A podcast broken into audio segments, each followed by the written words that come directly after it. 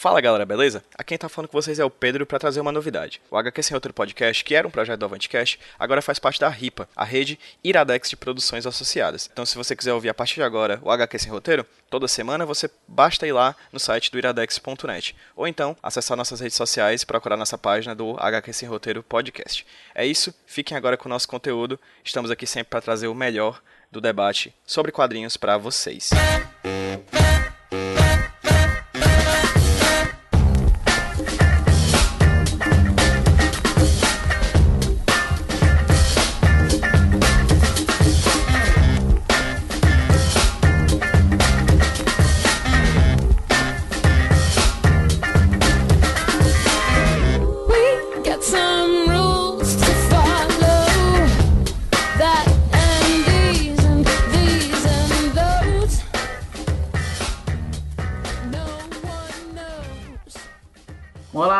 nossos ouvintes, bem-vindos à nossa primeira edição do Roteirismos. O antigo HQ sem roteiro virou agora Roteirismos. Comigo, o Pedro Brandão e o Zé Wellington, que não está aqui hoje, mas está em espírito de alguma forma. Pelo menos não nesse papo em que estamos com pessoas maravilhosas e ilustres. Eu vou pedir para se apresentar na seguinte ordem. A nossa companheira que está virando assim, uma pessoa que já está, vai estar conosco sempre, eu espero. Senhorita Marcela Godoy, diga oi para todos. Oi para todos. Tudo bem com vocês? Tudo ótimo. E o nosso convidado de hoje, o caro André Diniz. Olá, olá. Bom, poxa vida, grandíssimo prazer de estar aqui com vocês. O programa de hoje, Bom, pessoal, eu- vai falar. Ah, não, desculpa, era para me apresentar ou não? Ficou um silêncio depois que eu falei. Não, basta dizer um oi ao fim, a gente sempre faz aquele arremate de todo mundo dar o seu mini currículo, né? Sim, No maravilha. caso do André vai ser difícil. Eu tô pensando, eu tô pensando em fazer um podcast só com o currículo do André, que ele é introdutório ao nosso papo. assim. É- É um Gente, programa É, inteiro. a gente faz uma meia hora com o currículo do André e depois a gente Não, No programa de hoje nós falaremos sobre adaptações. Muita gente adapta livros para quadrinhos, ou quadrinhos para livros, mas a gente vai pensar essencialmente nos livros que são transformados em histórias em quadrinhos. E quem sabe talvez resvalar um pouco na questão dos filmes que viram histórias em quadrinhos. A gente vai tentar falar sobre isso e ver se é legal, se não é legal, qual as intenções de se fazer isso, quais não são. Eu vou começar a nossa primeira pergunta, nossa pauta, com o André Diniz, que é o nosso convidado. André, por que adaptar uma obra, seja literária ou cinematográfica, para as histórias em quadrinhos? Bom, vamos lá. É, Eu, eu- eu acho que tudo que a gente faz, na verdade, acaba sendo um pouquinho uma adaptação, e toda adaptação acaba sendo uma história nossa, pessoal. Né? É, No meu caso, por exemplo, eu posso. ah, eu, eu, que eu me lembre agora, e às vezes a minha memória falha de uma forma grotesca a ponto de eu esquecer de trabalhos meus, mas o que eu me lembro agora, eu não cheguei a fazer uma, uma até hoje uma, uma adaptação mais tradicional, vamos dizer, até, até por uma falta nada, até por uma falta às vezes de sincronismo com editoras, com, com né, às vezes é, recebi um convite, eu estava fazendo outro trabalho e tal, e o que eu, o que eu, o trabalho que eu tive que foi uma uma uma adaptação que veio por um caminho totalmente diferente foi foi o da, da, da Cachoeira de Paulo Afonso, que foi um poema, né, que foi adaptado. E aí eu posso eu posso, né, o, o porquê disso é, acho que cada trabalho é um, é um, é um trabalho. No, no caso ali do Paulo Afonso, por exemplo, eu queria fazer. Ponto de partida foi uma coisa muito inusitada. Foi um. Eu sou apaixonado por musical, queria fazer um musical um quadrinho. Aí não tem som, não tem movimento. E eu vi aquela musicalidade ali do poema. Entendeu? E, e estou a trabalhar agora num. Estou trabalhando justamente numa, numa adaptação agora do Idiota, do Dostoiévski, mas que eu resolvi fazer sem texto, entendeu? Então é, é um livro, livro maravilhoso, verborrágico, mas aquele livro eu li, eu tinha que fazer alguma coisa com ele, entendeu? Então eu, eu acredito muito nisso. Eu acho que é, da mesma forma que de repente eu posso pegar emprestado um vamos dizer, um episódio histórico né, e fazer uma história minha, Eu acho que é perfeitamente possível pegar emprestado uma, uma a obra de um, de um, de um outro autor e fazer uma obra sua, claro, derivada, né? É, é, daquele trabalho, mas é eu, eu, eu acho que se você tentar a melhor forma de ser fiel é não ser 100% fiel, não tem que ser um trabalho seu. Acho que tem que ser um trabalho seu até para honrar o, o, trabalho original. Vou passar a falar para você, Marcelo. Se eu não me engano, chegou a, a, fazer uma adaptação em quadrinhos de Macbeth, não foi? Fiz, eu fiz duas adaptações de, de Shakespeare. Fiz Romeu e Julieta e fiz Macbeth. O, o, e qual foi a intenção de, de repente, parar para adaptar essas obras? Por que, que de, elas eram obras literárias e você olhou e disse, cara, é hora de fazer isso aqui em histórias em quadrinhos? Não, na verdade não foi tão romântico assim quando você está pensando, não. é, foi uma demanda editorial mesmo. A editora Nemo me procurou para fazer as adaptações, possivelmente em razão da experiência que eu tinha com tradução, né? Eu fiz muito trabalho de tradução de, de histórias em quadrinhos, traduzi muitos autores. E aí, e, e acho que em razão disso, talvez a e o fato de, enfim, ser mulher e fazer uma adaptação de Romeu e Julieta para um, um, estilo de mangá, inclusive, né? A editora Nemo me procurou e, assim, foi uma experiência extremamente desafiadora, porque não se tratava apenas de você adaptar a peça, né, é, para uma, uma linguagem diferente, que é a linguagem do quadrinho, como tinha também o aspecto da tradução. Então era um trabalho duplamente complicado, né? Você saber o que escolher, de como, como lidar com a construção das cenas e etc e ainda assim lidar com a questão da, da língua, né? É um trabalho que exige muito do, do autor, se ele tiver realmente afim de fazer a coisa com uma qualidade boa, né? No caso específico dessa coleção do Shakespeare em quadrinhos, tinha mais uma, uma, uma, uma outra coisa, que era o público-alvo. O público-alvo desse trabalho eram leitores entre, é, se não me engano, eram é, ia de 11 a 16 anos, né? Foi um livro pensado para ser utilizado em sala de aula e é inclusive a gente vê é, que é utilizado bastante no, no, no, sexto ano, quinto ano, sexto, é, sexto ano, por aí. Enfim, então você colocar tudo isso dentro do mesmo projeto é, um, é uma delícia, né? Você fica meio louco, entendeu? É, porque traduzir Shakespeare já não é fácil, né? É, você ainda ter que transformar isso numa linguagem para quadrinho fica mais complicado ainda.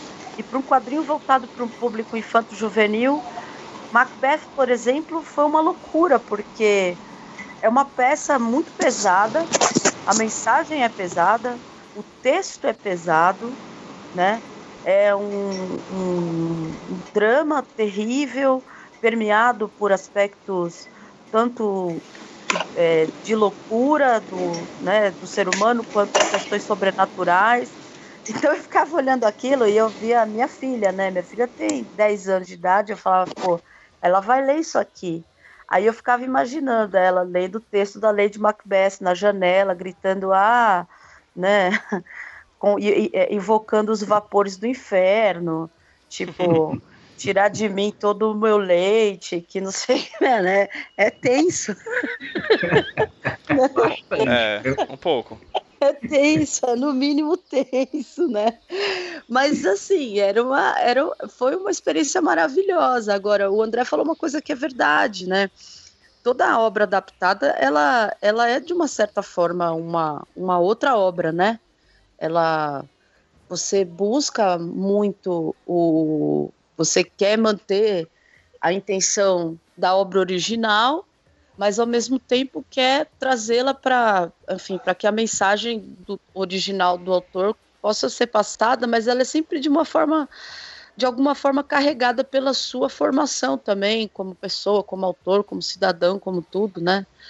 É, eu costumo brincar, dizer que não existe Suíça mental, sabe? Tudo que a gente escreve está impregnado das nossas referências, né? Então, é, isso invariavelmente acaba influenciando no resultado do texto, não tenha dúvida nenhuma. Isso quando não há também uma clara intenção da adaptação em direcionar um texto, né? Isso são discussões que existem aí longas e profundas, até pela própria academia, quando vai tratar do assunto, né? É, em relação a essa questão da participação do tradutor na, na, na condução da adaptação, né? É, aí no caso da tradução, mas muitas vezes você já faz as duas coisas de uma só vez, como foi o meu caso, né? Que foi um trabalho de adaptação e tradução. Olha aí, deixa eu só fazer uma retificação aqui do que eu falei. Para variar, eu, eu, eu falo e esqueço de alguma coisa. Eu fiz, de fato, é, é, três adaptações, né? Se, se a gente pode chamar assim, mais tradicionais que, que não eram livros de, classificados como de literatura, eram livros de filosofia. Foi o, o Cândido, né, do, o Cândido da Utopia e o Elogio da Loucura, mas que são histórias, são romances. A, adaptação é exatamente a mesma, o mesmo processo tal. E também foi, foi, foi foi uma experiência fantástica e aí entrou inclusive o fato do, do desenhista também eu fiz em parceria com desenhistas né então, eu dei meu toque, eles deram e virou também um trabalho nosso. E quadrinhos é isso, né? É. Você, o, André, você tem mesmo problema de currículo, né? Ele é tão grande que você conseguiu esquecer das três adaptações. É. Não, não é problema de memória mesmo. É uma, é uma gagazice precoce. Tanto a Marcela quanto o André falaram de alguma forma, que é a questão da, é, da adaptação ela ser um ajuste para um determinado público. E aí eu puxo a pergunta também para o Pedro, pelo lado que o Pedro é um educador assim como eu. A gente passou muito tempo dando aulas. Não sei se chegou a conviver em escolas de ensino médio fundamental, Pedro? Eu já dei aula para escola de ensino fundamental, sim. Médio nunca, mas fundamental já. É, existe uma, uma, coisa muito forte na escola da, da adaptação de quadrinho é, ser uma ponte para o livro. A gente vai falar sobre isso daqui a pouco. E aí, como professores, né, e eu vou puxar pro, a mesma pergunta para o Pedro. Pedro, por que adaptar? Qual a intenção de adaptar uma obra em quadrinhos? Você trazendo esse ponto de vista mais como educador, tu acha que vale, que não vale, tu acha que é a mesma coisa? Uh, vamos lá. Teve duas coisas, teve dois, duas, dois pontos soltos que o André levantou que eu achei bacana. Que um é de que, de certa forma, toda obra que a gente faz é uma adaptação. E dois, que toda adaptação é uma obra sua. Né? São dois, dois pontos de vista interessantes que ele levantou. E que eu particularmente acho que ambos são reais. Assim, de certa forma, toda vez que a gente escreve alguma coisa, a gente está adaptando histórias que a gente já viu anteriormente, né?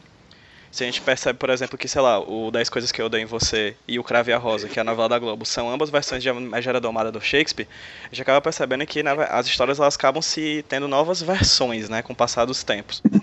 E a gente vive fazendo isso, né? A gente acaba puxando de locais que a gente já já teve a oportunidade de conhecer para as nossas próprias histórias, né? Quero fazer uma coisa muito nova, quero fazer uma ficção científica maravilhosa, não tô achando o final, ah, vou lá procurar no, sei lá, no Velho Testamento ou no Novo Testamento ou na Ilíada, na Odisseia, enfim, a gente acaba achando um desfecho nessas, nessa, nesse nosso, nessa nossa memória.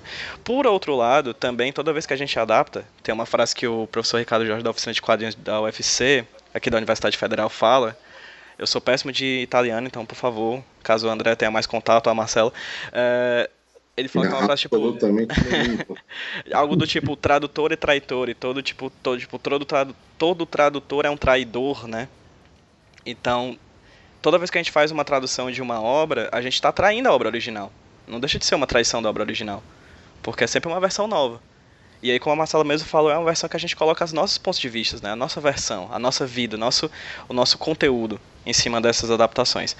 Dito isso, é, falando sobre adaptar, eu acho que uma das coisas mais bacanas que eu vejo quando eu dou aula para as pessoas, assim, na oficina de quadrinhos ou para escolas mais para outras para outras enfim, para ensino fundamental, etc, é que essas pessoas têm um certo arcabouço de histórias muito grandes, né?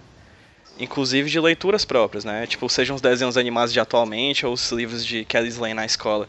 Então, assim, adaptar é, é de certa forma, criar em cima de algo que já existe, né? É como a Sim, é, né? é traduzir, Sim, né? mas Então, você tem que, tem que fazer isso. não, você, você, ine- você tem que fazer isso. É, é, obrigatoriamente você faz faz, parte isso. do processo. Vai fazer um faz processo parte do criativo. O processo. criador, ele cria em cima de algo que vem anterior a ele, né? Então, por que adaptar? Porque não se pode não adaptar. Eu acredito piamente nisso, assim. Você criar e adaptar. Entendeu? Então acho que quando e isso desmistifica muito do próprio processo criativo da gente, né? Essa coisa a procura do inovador, do inédito, do, do nunca antes visto, né? Acho que quando a gente coloca que na verdade a, cria- a criação é uma adaptação por si, ela não deixa de fugir, ela não foge disso. Acho que você inclusive desmistifica o processo criativo e você tira do peso das pessoas que produzem um peso que é impossível de se tirar. É, não, e, e até indo para um caminho assim que já virou um pouco clichê, né, fazer essa ressalva, mas é uma ressalva bem interessante mesmo. Né? É, você vê, a gente ainda, é, talvez o, o- a relação quadrinho, literatura, adaptação ainda seja um pouco é, discutida pelo fato de os dois serem em formato livro e de repente a escola optar por um, por outro, essa questão. Né? Mas o cinema, por exemplo, ninguém fala de. Né, fato de ser uma adaptação é uma mera curiosidade. Né? Sim, sim. tá- isso não influi né, no, no- na forma como o filme vai ser visto. Ninguém diz que o filme é menos autoral. Né? Não, não- não- é é visto de uma forma diferente mesmo. Né? Existe um Uhum. Oscar próprio pra isso, né? Se chama roteiro adaptado, né? Exata, existe um Sim, prêmio é esse tipo de, de, de- de- Se você pegar, por exemplo, o E o Vento Levou, né? Um dos maiores, talvez, clássicos do cinema americano, é uma adaptação também. Sim, sim.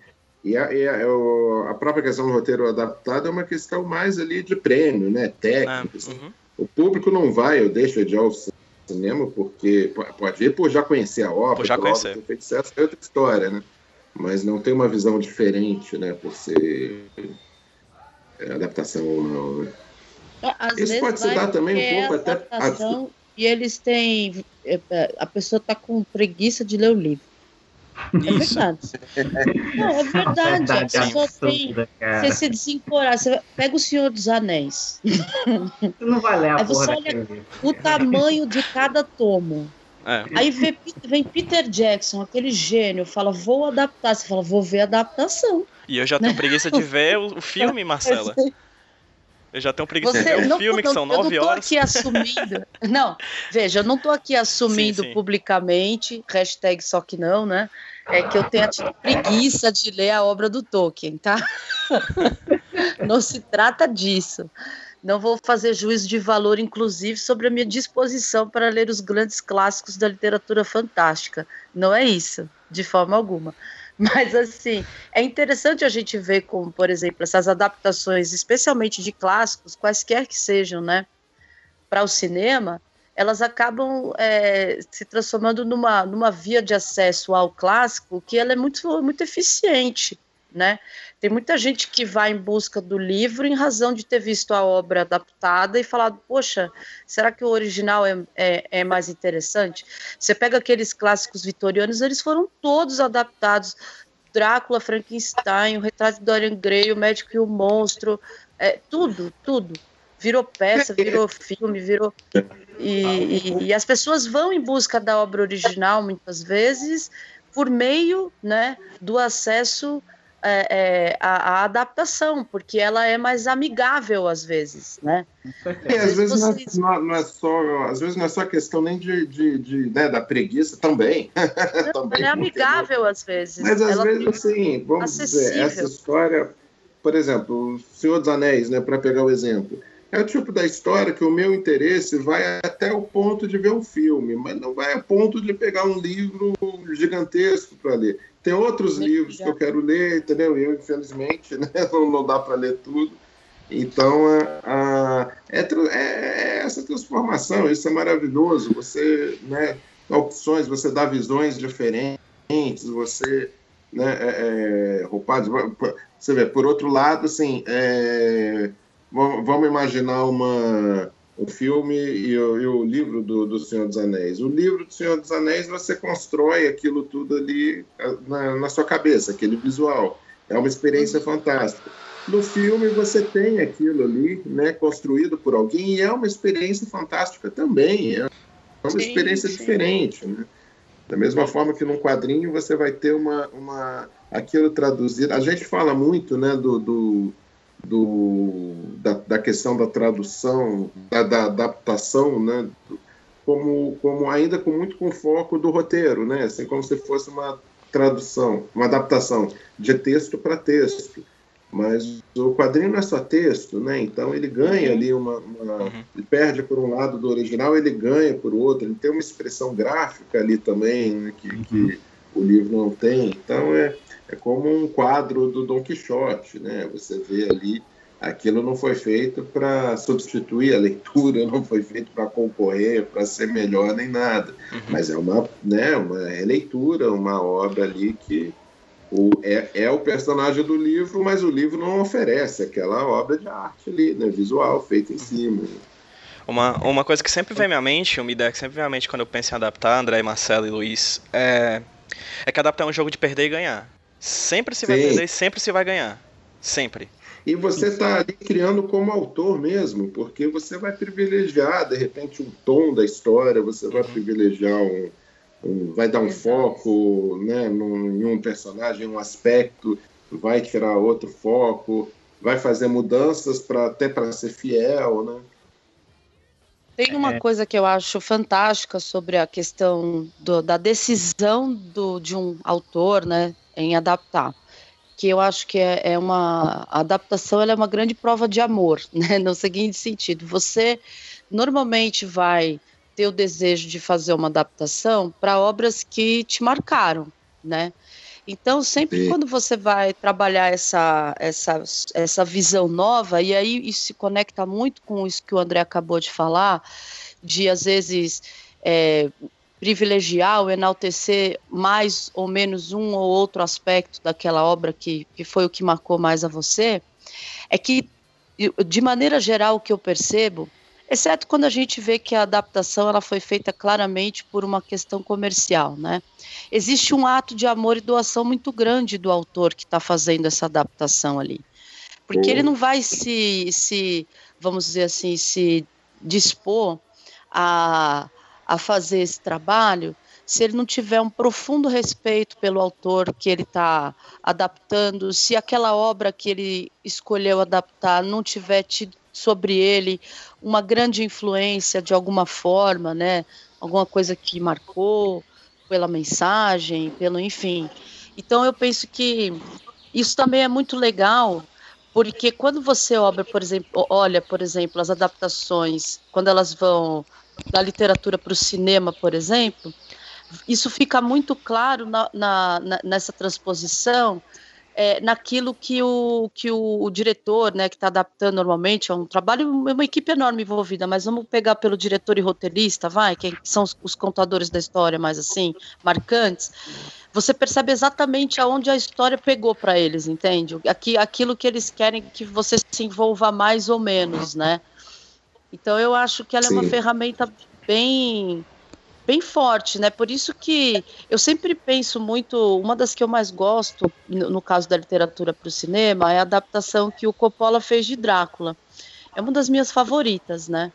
E é muito interessante ver como ela é muito distante da obra original, Sim. né? E no sem ser, o que é uma maluquice, né?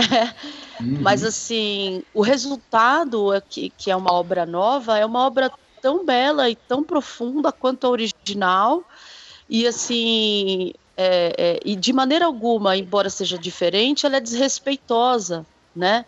Mas também dizer que você leu o Drácula de Bram Stoker vendo o filme do Coppola seria um exagero, né? Então, assim, tem essas coisas, mas eu acho que são atos de amor, sabe? Com relação à obra original. Você falar, não, eu vou adaptar, né? Você, por exemplo, ter adaptado Erasmo de Roterdã é uma coisa que eu acho fantástica, André. nunca, nunca tinha pensado. É, na verdade, quem pensou foi a editora. Você, você também? no começo ali do, do, Não foi tão romântico que, que assim. Você... É, Ah, mas, mas não tem nada mais inspirador que uma editora chegar e Sim, falar, ó, sim. quero que você faça isso. isso. É Nada verdade, melhor é que o verdade. trabalho encomendado é um trabalho que você quer fazer, né? Não, e você porque aprende, né? Muito, Você aprende, muito, ele te obriga a pesquisar, te Então, obriga a ir atrás, delícia, te obriga- Você, você um Não, desafio. te, te obriga a descobrir que você gostava de uma coisa que você não sabia que gostava. É muito interessante isso. É, A minha Exatamente. relação com Shakespeare mudou depois de eu ter feito os trabalhos que eu fiz para a editora Nemo, porque não só eu fiz os meus, como eu li os dos colegas também. Então, assim, muda a relação com o autor, muda a relação com o texto, muda a relação com tudo. É muito legal. É, só para pegar o gancho aí do, do, do exemplo do cinema, né, para a gente imaginar onde uma adaptação, até que ponto uma adaptação pode ir. né? Você vê, eu não consigo imaginar exemplo mais extremo que é a diferença entre ler Os Miseráveis, né, o romance, Uhum. duas mil páginas, não sei, e assistir um musical no cinema. Os atores cantando, né? Sim. Não pode dizer que um está ali para substituir o outro. Né? Não, Ambos possuem suas riquezas. Experiências absolutamente diferentes. Quem procura um e quem procura outro quer coisas totalmente diferentes. Sim, sem sombra de dúvida. É, eu queria puxar duas coisas. Várias coisas que vocês falaram. Eu percebi que ter a Marcela e o André Diniz no podcast é, é utilizar o Game Shark. Não precisa falar muito, não. Né? Só joga, só joga e deixa. É massa. Precisa frear a nossa boca aqui, né? Tá bom, tá bom. É falta, pelo contrário. já quero- falei, não dá o microfone pro doido que é foda. Ah, ah, tem, tem uma coisa que vocês falaram várias vezes, e eu acho que o termo meio que se misturou, e eu queria até trazer esse ponto que eu acho hiper interessante. A gente fala sobre adaptação e tradução, né? É, vou- eu vou até puxar o Priber em homenagem ao André, que está aí na- na- nas terras nas terras portuguesas, né? O adaptar, ele fala muito que é tornar ou ficar apto. O que tem muito a ver com a coisa que a Marcela falou, que ah, eu tinha que pegar uma obra de Shakespeare, que é uma obra adulta, que é uma obra com, com- difícil até para adultos entenderem, com, com certas temáticas que são pesadas, e adaptar para um público de uma idade mais é, é, bem mais jovem, né? É, enquanto traduzir é entendido como um, é, é, verter, exprimir ou interpretar. É por isso que muita gente às vezes trata, trata a tradução como se fosse a maneira mais próxima de você de você colocar, de você se aproximar da linguagem da obra original, enquanto a adaptação te permite maiores liberdades, certo? Mas no meio de tudo isso, adaptar e traduzir meio que se confundem bastante mesmo. Você é co- como tem, tem um- uma história que eu agora não lembro quem falou, que disse que teve um autor que nos Estados Unidos vendia muito mal. Aí a obra dele foi traduzida, hum, tipo, na Noruega. Na Noruega ele vendia 10 vezes mais do que ele vendia no país dele de origem. E ele não entendia por quê. E o editor falou, e o editor dele na Noruega disse que foi porque ele, o tradutor dele escrevia melhor do que ele. Então, Bom, é o, é o que falam do Paulo Coelho em relação à crítica, né? Que ele é mais bem aceito pela crítica fora do Brasil do que no Brasil. Né? Então, Olha. né? pra pra você ver, né? Então, não tem assim, isso, eu tô repetindo o que eu ouvi falar. vi. Eu achei Não- juízo de valor, viu? Só queria dizer isso. Não, mas ó, o Saramago, é, o Saramago fala que os autores fazem as literaturas nacionais e os tradutores é que fazem a literatura universal. Então, Porra. tem um fundo de verdade em tudo, aí no que foi falado, É, você tem, tem de uma algo aí certa que forma. faz sentido, bem Tem- mais tem do que a gente sentido. imagina. É, é, com relação a, a essa história da adaptação, o que eu acho bacana dela é que você pode adaptar muitas coisas em uma coisa só. Você vê o Alto da Compadecida é uma adaptação de várias outras histórias, tanto histórias do, do- da- da- das próprias terras do, do- Esqueci o nome do autor. Alguém me mata aí, pelo amor de Deus. Ariano Suassuna. Do Ariano Era essa- quanto de obras de outros autores. É, o, o caso do, do cortar uma tira de couro, ele tirou de uma obra do Shakespeare, né? Então, é, o massa da adaptar que eu vejo é essa misturada que dá para fazer. E mesmo que vocês tenham falado essa questão de- dos editores, né? Ah, a gente fez trabalhos encomendados por editores, Mas eu queria puxar mais para o lance do, do romântico mesmo, né? Co- Como seria se adaptar? Quais as ferramentas? Porque tanto o André quanto a Marcela falaram, acho que o Pedro também chegou a dizer, quando você passa de uma mídia para outra, você perde e ganha algo. Na verdade, foi o Pedro quem disse, né? E adaptar, por exemplo, uma obra literária que, em teoria, não tem imagens é, é, é, desenhadas ali ou fotos, são imagens que você constrói na sua cabeça, para uma história em quadrinhos que tem um desenho ou que tem um conjunto de fotos que remarcam o texto, né? Que se unem ao texto para melhor contar essa história. Como se faz isso? Como eu de repente olho e digo, eu- eu tive de adaptar, eu tive de misturar isso dessa forma. Alguém tem alguma ferramenta, tem alguma estrutura para fazer isso? Eu vou pegar então o, o meu exemplo agora do, do trabalho que eu, que eu- que eu estou fazendo, né, que é a adaptação do Idiota, como eu falei. Eu me apaixonei pelo livro, o livro é extremamente verborrágico. Né, eu fiquei imaginando que uma adaptação ficaria uma coisa tediosa, ficaria só aquelas cabecinhas falando. Então tive ali a ideia radical. Então vou contar isso tudo aqui sem texto, fazer o caminho oposto. Né? Aí falei com a editora, tal, gostaram. É, Aí lindo, tudo bem. Só que aí agora vamos fazer, né? então, assim, nesse, aí nesse tá um processo longo, né? E nesse nesse está sendo uma adaptação de pegar um, um trabalho todo de texto e, e passar todo para imagem, né? Então eu estou aprendendo muito com isso, está sendo um intensivo, né? De, de, de, de- desse processo da, da adaptação. E já me perdi. Qual foi a pergunta? Para variar. Existe alguma estrutura, ferramenta para se adaptar Sim. ou não? E aí, né, é, pois é, era aí que eu queria chegar. E aí, nesse, nesse, nesse processo, né, de- dessa adaptação de, de um livro gigantesco, né, é, é, pelo menos, eu segui muitas dicas. Quem me deu muitas dicas nisso foi, inclusive, o Marcati.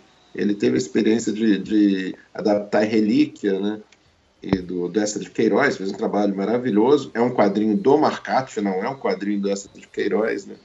E ele me deu um toque ali, um momento que eu já usei em alguns trabalhos meus, né?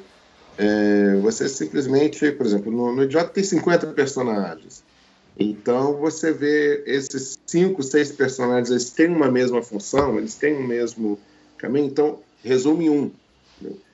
Né? Cria um personagem ali que vai ter o papel desses personagens. De repente tem três, quatro cenas, né, assim, que elas têm o mesmo objetivo de reforçar uma ideia, transforma em uma. Né? Isso é uma coisa que ajuda muito para a compreensão do, do, do, do leitor e para você mesmo trabalhar. né?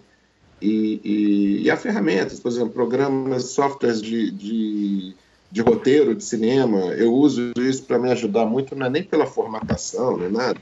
Né? Você divide em cenas, faz anotações, né? É, é, mas o mais importante, eu acho que lê o livro, rasga tudo e reconta mesmo. Se ficar uma coisa ali de puxando essa cena, vou adaptar essa cena, agora essa cena, você precisa adaptar ali aquilo que, que, que te passou, que você compreendeu mesmo. né? E, e com, claro, depois tem aquela estrutura, mas tem que ser um pouco por aí também. né? Eu vou É. pegar o gan- gancho do Dom André. Vou falar de duas experiências, então, porque uma vai levar a essa ideia da adaptação e outra que eu acho importante vai se relacionar com a questão da tradução. Então, essa da adaptação, é, ela tem uma das coisas que me marcou nessa, nessa experiência que eu tive com a Nemo, na coleção Shakespeare em quadrinhos, foi a necessidade que muitas vezes o editor viu de trabalhar a questão da, da, da construção, da lógica de construção dos eventos da peça na cabeça do leitor. Então, pra, falando em português, claro, isso aconteceu especificamente na, na, na adaptação de Romeu e Julieta, quando o editor me pediu para escrever a cena do casamento do Romeu e da Julieta, eu quase surtei, né? Porque essa cena não existe na peça original, né? Putz. E é, pois é. Só que a justificativa, então, apresentada por ele foi que não ia fazer sentido para o leitor, considerando a faixa etária, considerando que é um público que está tomando contato com a obra pela primeira vez e etc., é, o casamento não se concretizar materialmente, assim, de uma forma que eles pudessem ver, entende? É, acontecendo dentro, dentro do livro, né? Putz, eu vou te falar, eu relutei pra caramba pra fazer, primeiro porque, assim, Romeu e Julieta é a peça mais famosa de Shakespeare, né? Quando você pensa em história de amor, você pensa em Romeu e Julieta. Logo, declarações de amor as mais lindas estão escritas ali naquele texto, né? Você criar o texto do casamento significa emular, vamos dizer assim, uma poesia é, shakespeariana para colocar na boca dos pombinhos ali. E, rapaz, eu, eu não sou Shakespeare, não passo nem na porta, entendeu? Então, assim, era, eu fui tomada de um pavor terrível que ia desde uma interferência muito grande na obra até a minha incompetência em conseguir chegar num resultado textual que não fizer, não desgraçasse o, todo o esforço que eu tive de conseguir é, é, é, traduzir de uma forma honrosa o texto original, né? Olha, gente, vou falar, foi terrível. No final das contas, não, sem contar a surpresa, né, que foi uma cereja, que eu entreguei, o gibi tinha, a, a graphic novel tinha 60 páginas, e eu entreguei o, entreguei o projeto pronto para a editora já, né, das 60 páginas roteirizadas, e na aprovação do roteiro ele falou, não, mas cadê a cena do casamento? Eu falei, que cena do casamento? Ele falou, é, a cena do casamento. Eu falei, mas não tem cena do casamento. Eles casam, né, e fica ali, que casaram, virou tal, não, mas tem que ter, ou seja, eu ainda tive que refazer toda a estrutura do gibi daquele ponto para frente, porque ele queria que tivesse duas páginas a mais. E quem faz quadrinho, tá aí o André, né, vocês todos, sabem que uma obra de 60 páginas não é de 62 e nem de 58. Ou seja, eu tive que é, é, eu tive que reestruturar a graphic novel inteira para encaixar o raio da cena do casamento.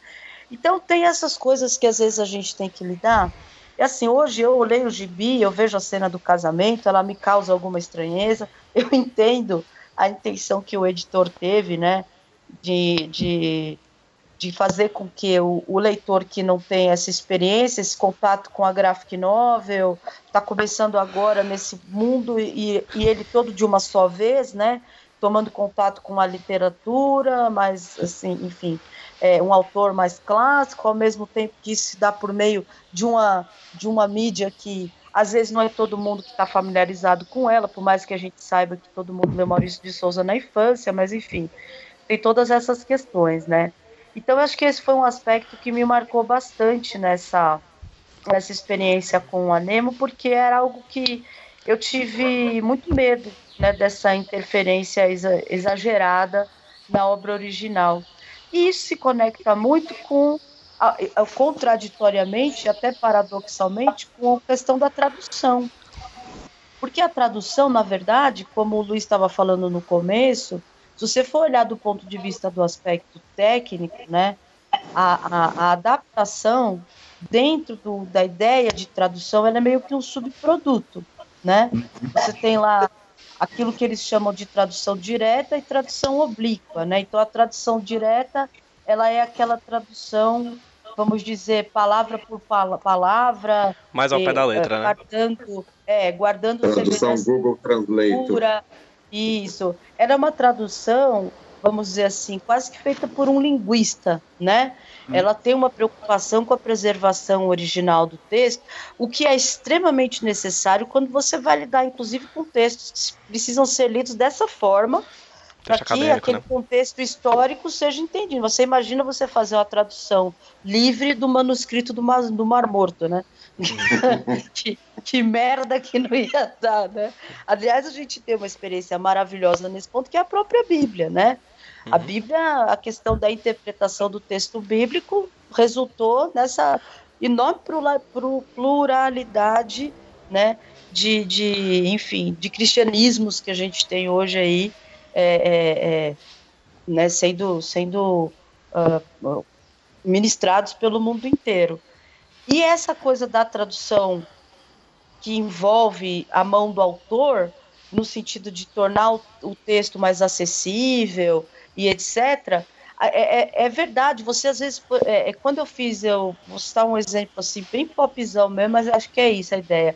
Quando eu fiz a adaptação da cida- a tradução de A Cidade do Pecado, Sin City, para Devir em 2005, Uhum. foi uma das condições que eu coloquei até pro, pro editor na época. Eu falei, não, eu quero fazer, mas eu quero que você me deixe trabalhar, né?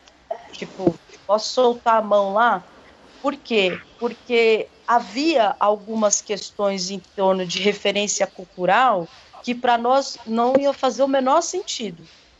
O Miller ele usa desde marca de chiclete até nome de bomba atômica para ah, dialogar com os seus personagens, com a sua construção, né? Então, às vezes você, às vezes faz um sentido você recorrer a uma nota de rodapé para que, é, é, para que, porque você entende qual é a intenção original do autor. Em outros momentos faz mais sentido você tentar trazer para o seu universo, né? É, para que, a, pra que a, a narrativa não seja quebrada, porque a gente tem que lembrar que a nota do tradutor ela implica numa quebra de narrativa, né? O, o leitor está ali envolvido com aquele texto, está ali envolvido com aquele diálogo, pá, de repente pinta alguma coisa, ele tem que recorrer à nota e voltar para o texto. E Uhum. isso é uma quebra do ritmo da leitura. Então, todas essas coisas elas são levadas em consideração quando você está fazendo a construção na, na tradução, né? Então, é, é, quando você vai fazer, por exemplo, uma tradução de um texto onde tem um poema, você tem, você tem que tentar imprimir o ritmo, a métrica, né? A rima, muitas vezes. Eu, fi, eu tive uma experiência super legal dessa, traduzindo o Reino dos Malditos para Pixel. E tinha um, acho que foi Reino dos Malditos, se não me engano. Tinha um trecho lá que o autor escreve um poema. Eu falei, putz, como que eu vou fazer isso, né? Ou às vezes, no próprio Sin City, é, tinha uma cena que ah, acho que era, se não me engano, foi naquele do Dwight lá, é, a grande matança, acho. Vocês vão lembrar melhor do que eu agora. Eu tô igual o André. Aí, assim, que a personagem, o cara, o Dwight pula pela janela e aí a mina fala, dá a letra de qual seria o, o, o- vilão da história. Ele ouve uma coisa e, e tem relação com a palavra, ela fala he's a cop, né? Só que ele ouve uma coisa diferente. Na hora de você traduzir, você não podia entregar aquilo, entendeu? Aí você Uhum. tem que ficar quebrando a cabeça, falar, porra, que, que palavra eu vou usar para substituir, para não entregar o jogo?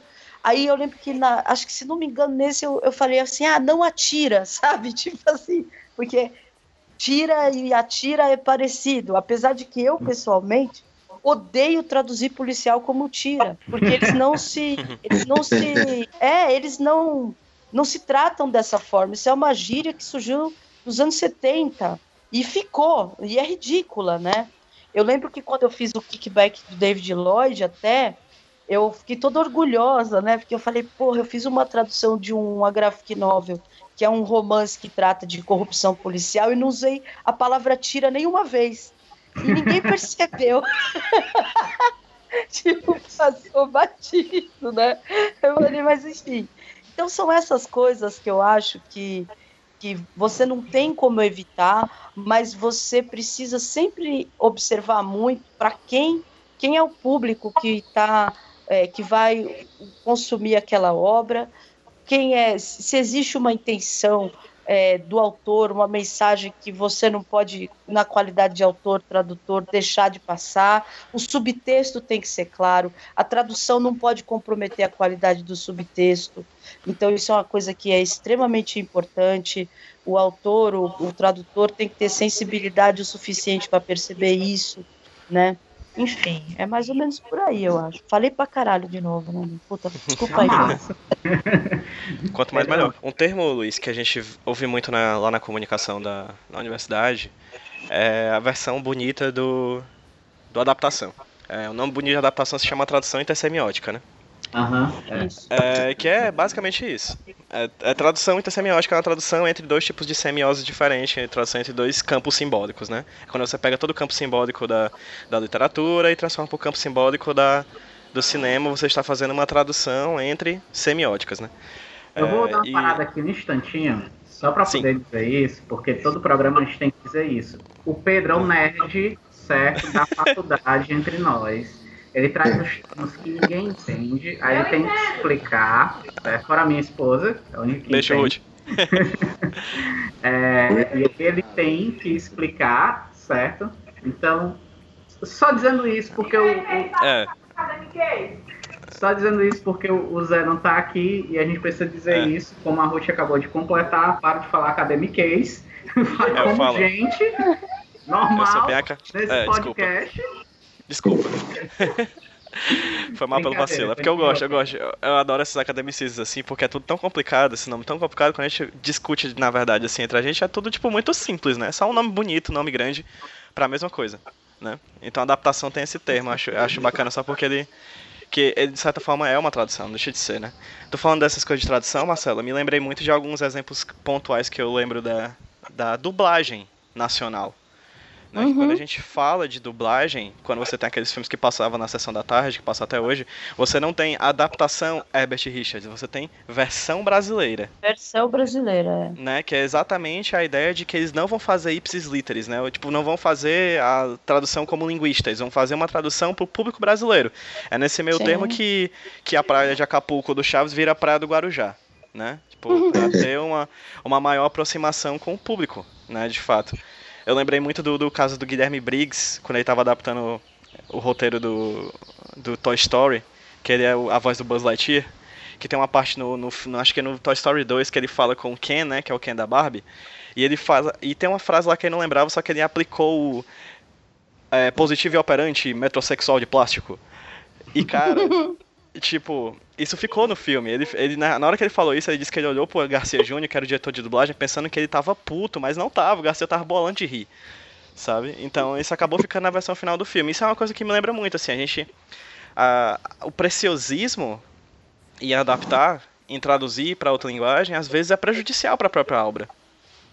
É, você vê, até, até expandindo, aí, desculpa cortar, mas é, Fica à vontade, André. expandindo aí a- a- o conceito né, de, de, de adaptação, de tradução, é, a gente às vezes está fazendo isso sem se dar conta. Por exemplo, eu tenho muitos trabalhos feitos em, em- com roteiro meu em parceria com outro desenhista. E tem trabalhos meus também que eu né, escrevi e desenhei. É, no que eu entrego o roteiro escrito, ou mesmo pego eu mesmo o meu próprio roteiro, para a hora de desenhar, é, há ali uma adaptação, há um- há um- você está partindo, de, por isso até que eu gosto de deixar bem livre, entendeu? Eu não, é, é lindo aquela coisa, né, Alan de, de, de, é lindo na teoria, pelo menos para mim, né, o roteiro dele, ele indica, né, a- a- o ponto cardial que está virado cada dedo ali do personagem e é o ângulo que a porta está aberta, se não sei quem está, né? O quantos centímetros do bigode da pessoa. Mas eu, eu gosto de colocar assim, se é se o importante para a cena é que, vamos lá, que a Marcela entrou numa sala, eu vou colocar, Marcela entrou na sala. E Perfeitamente. pronto. E o desenhista, e deixo, claro, tem que confiar no desenhista também e tal, mas deixo no- no- na mão dele ali desenhar, deixo, né, ou, ou deixo para, na hora que eu for pensar em termos de desenho, né, para mim mesmo, eu eu incluo a bola.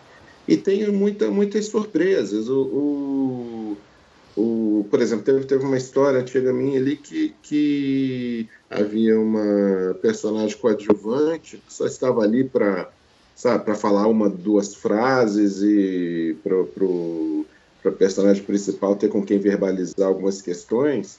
E quem desenhou na época foi o Laudo, e ele transformou esse nada em um personagem, porque ele deu, é, é, ele deu um visual diferente, ele deu gestuais, colocou ali características que a personagem ficou muito interessante. Quer dizer, ele ele criou comigo, ele adaptou o meu roteiro né, na, ao seu modo. Né?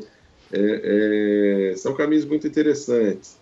Ah, eu, tive uma, eu tive uma experiência também é, é, meio caminho, assim, mas que eu aprendi muito nesse sentido também, que foi quando eu fiz o, o, o Morro da Favela, que foi um- um- uma biografia né, de um, do fotógrafo do Morro da Providência, né, lá do Rio, tem uma história de vida maravilhosa e tal, e nós sentamos ali para para conversar, fizemos, fiz várias entrevistas com ele, eu nunca tinha entrevistado ninguém na minha vida, a sorte é que ele era aquele ali que eu perguntava, e aí, hoje vai chover? É, não, hoje vai chover, porque aqui na favela nós temos assim, e ação da polícia e tal, porque aí pronto. Ele falava isso é, a tarde inteira, né? Então isso foi. Ele pautava a entrevista. Pois é, pois é. E a entrevista acabou ficando só com ele mesmo. Uma vez eu tentei entrevistar outra pessoa ali, aí ela falava, é, pois é, aqui do lado, na casa do lado tem a dona fulana, ali na outra casa tem... a-" E eu não conseguia arrancar nada de interessante, né? Então ele me ajudou muito. Mas, assim, no final eu tinha ali um monte de coisas que ele falou e eu tinha, né, transcrito ali para o texto. E, de repente, ele... Tá, eu tinha ali um depoimento enorme, com, falando da ação da polícia na favela, da- da- do dia a dia dos moradores, a história do pai dele, que era um dos primeiros é, traficantes do Rio, a, a- história dele com a fotografia, quando ele optou na infância dele, na favela, e a arte da fotografia, enfim. Né? Eu tinha um depoimento. E agora? Como é que, é, né? Tudo bem, mas que história que eu vou contar com isso? Isso, às vezes, é uma, é uma, é uma questão que, que até na adaptação, eu, eu dei esse exemplo que é mais grosseiro, né? então eu poderia contar ali a, a- uma, fazer uma história sobre os primórdios do tráfico de drogas no Morro, com a história do, do pai dele. Eu poderia fazer uma história sobre vários, sobre o dia a dia na favela, em que ele seria um dos personagens, mostraria outros tal. Poderia fazer uma história sobre a arte da fotografia, pegando ele como ponto de partida. E acabou no final sendo a biografia dele, né, desde o, do, em relação ao pai, né, desde o, do, da infância, visitando o pai no presídio, até no final, todas as transformações, o momento que o pai morre, e mostrando a vida da favela a partir dele. né.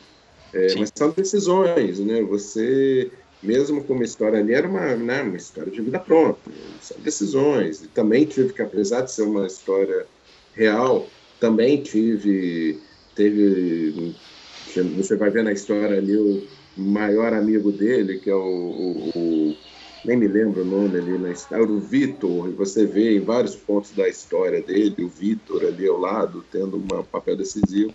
E a primeira pergunta que ele me fez quando pegou o livro foi: Vitor? Quem que é Vitor? O próprio Maurício. É aquele, eu peguei vários personagens, vários amigos dele de infância. Em um. um- juntei momentos diferentes, né? Então você pega aquilo, é, é uma, é uma matéria-prima que você pega, aperta e né, transforma e muda. E, e dei esse exemplo que é mais gritante, mas isso é também com, com, com acho, todo tipo de adaptação e até com o teu próprio trabalho enquanto ele está sendo feito, né? do roteiro para o desenho. André, tu falou uma coisa que eu acho perfeita, que, tipo, encaixa com a pergunta que o Luiz tinha falado anteriormente, que é perguntar se existe um modelo, né, pra se adaptar. Era mais ou menos isso, né, Luiz? Isso. Se existe uma forma, um modelo pra se adaptar.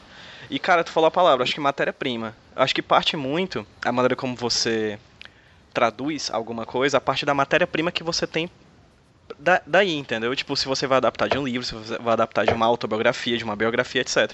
No caso, a minha experiência com, auto, com a adaptação foi de uma peça de teatro. Então, particularmente, eu achei, eu achei extrema. Eu, eu- eu adaptei uma peça de, de teatro científico aqui da Seara da Seara da Ciência da Universidade Federal daqui. E eu tinha essa peça de teatro e o, professor da Seara da Ciência, que é o Marcos Vale, ele perguntou se eu tinha interesse em, em adaptar para quadrinhos. E aí eu parti da peça. E cara, foi, convenhamos, assim, pra mim, em comparação com trabalhos, acredito que o de vocês, que foi puxado da literatura, que é uma que é uma uma linguagem bem é, verbal, né, bem bem de texto verbal, a, o teatro, a, adaptar o teatro pro quadrinho foi super fácil, assim. Porque você tinha os personagens, você tinha o visual dos personagens e você tinha o diálogo dos personagens. Então, basicamente, a- o trabalho que eu tive foi adaptar para uma trama ma- um pouco maior do que a peça de teatro e colocar situações que a própria peça já dispunha, sabe? Então, acho que a- o modelo que o Luiz está perguntando de como adaptar alguma obra parte principalmente da obra que você está partindo. É, da por exemplo, no você seu tá indo. caso, no seu caso, por exemplo, por um lado, a peça do teatro, né, tem mais um começo, meio e fim, mais uma semelhança com um roteiro, né? Sim, Mas sim, por outro, exatamente. assim, ela está se valendo de movimentos, de expressões, do tom que é falado às vezes. Você não vai ter nada disso no quadrinho, né? Sim. Então também tem um desafio grande aí. Né? Claro. A cenografia muda, né? Não você vai, não você vai tirar a ideia de que você tá num palco e vai colocar, vai viajar. Você pode viajar em cima da- do, do desenho, né? Por outro lado, por exemplo, a literatura. A literatura é uma arte de contar. O roteiro, né, tanto no quadrinho como no, no, no cinema, eles são uma- Arte mais mostrar. uma arte de mostrar, né? Perfeito. Então, se você. aquela adaptação que você pega ali o texto é, e, e sai reproduzindo. Por exemplo, eu vi uma, uma, uma adaptação é, francesa, inclusive, do, do. Oh, meu Deus! O, o- Em Busca do Tempo Perdido. E confesso que eu não li, não li até hoje, tem, tá, tá na minha fila. Não li nem o, o romance, nem a adaptação, então eu falo mais de uma impressão. Mas folheando ali a- o quadrinho, você vê texto, texto, texto, texto, texto, cabecinhas falando texto, texto, texto, e fica uma coisa, não é preguiça de ler, de repente você, quem pega o, o, o romance e lê, né, e são vários volumes tal, de repente a pessoa tem mais disposição para ler aquilo do que ler o quadrinho, que seria até uma leitura mais rápida. Porque o quadrinho não é feito para isso, para esse monte de. Ele não se justifica, não, não teria por que ser. né? Então, acho que. É, é, é, ali é realmente um caso muito gritante. Né? Então, você faltou, de repente. De repente, o autor teve. O, o, o quadrinista né, que fez a adaptação teve tanto respeito pela obra original que ele quis transcrever ao máximo as mesmas palavras tal, e Isso é um problema? aí. Né? É, Eu vou até puxar isso que o André Diniz falou, que eu acho muito, muito importante você ter essa noção. Quando você adapta, por exemplo, uma obra que é literária e você passa para as histórias em quadrinhos, como vocês falaram, as histórias em quadrinhos são artes mostradas. É uma, é uma, é uma manifestação de comunicação que as coisas são mostradas, tudo está ali visualmente para você. E é preciso se utilizar das possibilidades da mídia para poder fazer uma adaptação mais interessante. Eu tive um- uma certa frustração com determinada obra que eu não vou comentar aqui quem são os autores ou qual é, é de um livro, de um romance clássico da, da brasileiro, né?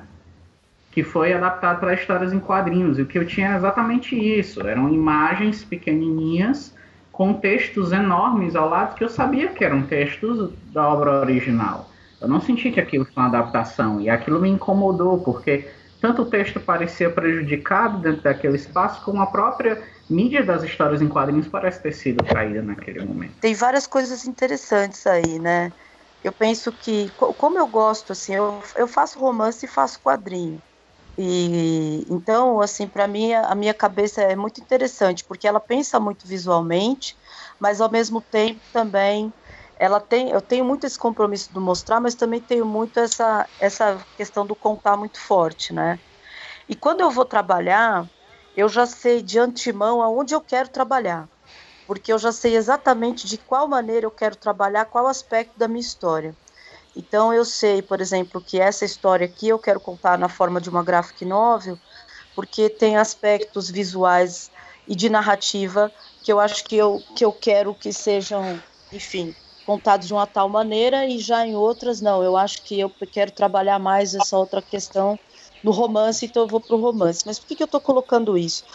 Porque quando você vai fazer a adaptação da obra literária para o quadrinho, no meu caso, por exemplo, que escrevo tanto, tanto faço romance quanto faço quadrinho, é muito claro para mim a distinção em termos é, é, é, de- daquilo que eu, eu vou produzir como. daquilo que eu vou aproveitar, vamos dizer assim, né? É, textualmente, visualmente e narrativamente na estrutura da história em quadrinho, na hora de fazer essa transposição. Para não cair naquilo que eu fico cobrando meus alunos, eu não posso cometer esse erro, né? De redundâncias, por exemplo. Eu acho horríveis as redundâncias em quadrinhos. Que eu entendo a redundância como sendo você dizer visualmente aquilo que o texto já está te falando, né? Perfeito. Eu acho que isso, engessa a narrativa é um, é um, é um, é um equívoco. Posso ser, pode ser uma, uma opinião, mas é como eu vejo, né? E então ele deu um soco, aí não mostra no desenho. É, e aí a um gente soco. vê o soco, né? Tem É. várias maneiras de você fazer isso, na verdade, dentro do quadrinho, que não, que não dessa forma, né, meu? Então, o que eu quero dizer é o seguinte: quando você vai pega, o- é, é, eu, eu procuro separar os aspectos que são materiais daqueles que são imateriais na hora de fazer a adaptação. Não sei se eu estou me fazendo entender. Então, eu consigo separar claramente tudo aquilo que é cenário, né? E aí, dentro dessa separação do cenário, eu já consigo identificar quais são as impressões do personagem, se é um personagem que está descrevendo o cenário, em relação ao cenário que ele está descrevendo, porque isso vai participar da composição desse personagem, até na maneira com que ele vai dialogar com esse cenário, de quem está inserido nele. Então, eu acho que a gente tem que fazer. Se existe um modelo, eu não sei, mas assim, no método que eu trabalho, eu costumo fazer uma decupagem dentro do texto literário, no sentido de identificar quais elementos ali são aproveitáveis e de que maneira são aproveitáveis para essa transposição de, de, de, de forma. Né? Isso é uma questão É. intersemiótica mesmo. Né? Ela não é. Ela não é interlingual, aí, né? Assim, ou intralingual, né? Que nem falam os acadêmicos, né? No caso. Ela, ela é de, de forma mesmo, é, um, é uma outra. É, é um- uma outra mídia, vamos dizer, que está recebendo a informação. Então, se você não tiver um carinho lá, por isso que eu falo que é um ato de amor, sabe? Paciência para fazer essa separação e ver, bom, como eu posso agora combinar esses elementos dentro de uma narrativa gráfico-textual de maneira a preservar toda essa mensagem que está aqui, né? Isso é, é, é separar feijão, cara. É, é, é, é, é o difícil. Se não vira só uma transcrição. E a transcrição por transcrição, eu, eu vejo o livro sem figura. Então, aí você vai escolher ver o livro com figura ou ver o livro sem figura. Né? Não sei, eu posso estar sendo radical, mas eu tenho um pouco essa, essa visão, assim, sabe? Desse cuidado, não sei. Deixa eu até pegar um gancho que você falou dessa decupagem, né? É, é aí que a gente vê, é muito interessante que é nessa hora que, que o autor que, que às vezes se trai, né? Porque você vai ter desde do, do, do- da adaptação ali que a pessoa, né, eu tenho que adaptar isso aqui, nem que ninguém publique e tal, mas né, é, é mais forte que eu, eu tenho, sou apaixonado, até aquele ali que, né, vamos, vamos vamos admitir, né? Tem ali também aquele que chega o, o editor, manda é, é, adaptar e falar, ai, que saco, detesto esse autor, ou sei lá, acho isso chato pra caramba, mas vamos lá, vamos adaptar isso aqui, né? E é nessa hora aí, é um dos momentos ali que o, que o autor que está fazendo ali, empurrando com a barriga se trai, é justamente esse momento ali da, da, de selecionar, né, de fazer essa peneira, porque é, às vezes você tem ali no livro uma cena. Vamos lá, você pode ter uma cena de uma batalha ou de um, de um assassinato, uma coisa assim, que. Claro, estou dando um exemplo né, assim, bem, bem gritante, mas que de repente não é tão decisivo, tão importante ele ser mostrado, como às vezes um, um- uma cena que um, dois personagens trocam um olhar. Entendeu? Sim. Verdade. Mas se o leitor, se, se, se, o- né, se quem vai fazer a adaptação realmente não lê, não entrar no espírito da história, não entrar ali na mente do, do, do, do autor original, mesmo que seja para fazer, mesmo que seja depois para deturpar tudo, mas se ele não tiver essa, essa, essa simbiose ali com a obra original, você comete esse erro. Você deixa passar coisas ali que aparentemente são são irrelevantes, mas são coisas importantíssimas para a história. E se prende, às vezes, no que é mais biblioteca. É uma coisa que a Marcela me lembrou muito quando, quando ela falou sobre a redundância. É que muitas vezes quando eu leio quadrinhos que tem grandes blocos de texto e acaba redundante, sendo redundante imagem, texto, texto, imagem, o sentimento que eu fico é que eu não tô lendo quadrinho, é que eu tô lendo um livro ilustrado. É, Que E é um- exatamente Um problema que- ainda, né? Porque é um livro. Tem, hoje em dia, os livros ilustrados estão bem mais artísticos e exigentes em relação a isso. Ninguém mais faz Perfeito. isso. Exato. né? Mas o sentimento que eu fico é esse, que eu tipo, eu tô vendo a, a imagem, ela, ela acaba sendo só um suporte do que tá escrito. E, e, tipo, aí eu fico com o sentimento de traição que o André falou, eu não comprei pra ler texto. Eu comprei pra ler um quadrinho. Não, e fica um livro ilustrado isso. mal feito. Porque Exato, perfeito, porque não é ilustrado nenhum nem bom, outro. Você também vai ter uma leitura diferente ali entre o desenho. Perfeito. Isso. Fica Isso uma aí. coisa mal feita mesmo. Exato, exato. É. Exato. É, perde muito. E uma Sim. coisa que eu acho que é o que o quadrinho tem de mais rico, e eu, e eu, eu- isso eu, eu defendo assim até a morte, sabe? Não é. é, para mim, o quad- quadrinho é a qualidade narrativa. Pode ser, assim, eu não faço juiz, juiz de valor sobre a qualidade do desenho, vamos dizer. Muita gente, às vezes, tem ainda essa visão, né? Da qualidade só do desenho, da arte, é bonito, não é? eu, eu curto, para mim, o que, o que me move a fazer quadrinho, a ler quadrinho, é a qualidade narrativa, é a, a- assim, a habilidade que o autor tem, ou os autores, né, é, de conduzir graficamente a história. Então, quando você está fazendo uma adaptação de um texto, vamos pegar de novo aí o- essa, essa transposição mais comum, né, que seja da literatura para as histórias em quadrinhos, aspectos, por exemplo, de passagens de tempo que são de passagem de tempo psicológico, aspectos que são relativos, por exemplo, à questão de, de, de elipse, sabe, de saltos temporais que você dá entre presente, passado, futuro, etc. A maneira de você construir isso dentro de uma história em quadrinho é tão rica, existem tantas formas de fazer que, que eu acho que a graça na adaptação ela está muito na exploração dessas possibilidades também, né? Então é muito frustrante realmente quando você, quando uma adaptação ela fica reduzida à sobreposição de um texto em relação a uma determinada imagem, porque isso de maneira alguma é fazer quadrinho, né? Eu acho que isso é fazer texto sobre imagem, só. O casamento ideal ali entre texto e imagem, quando a coisa é, é, tá, tá, quando- é- é- tem que virar uma coisa só, né? E eu gosto do quadrinho que acontece na minha frente, né? Que eu não sinto que eu estou necessariamente lendo ou decodificando. Tem história que simplesmente acontece na sua frente, né?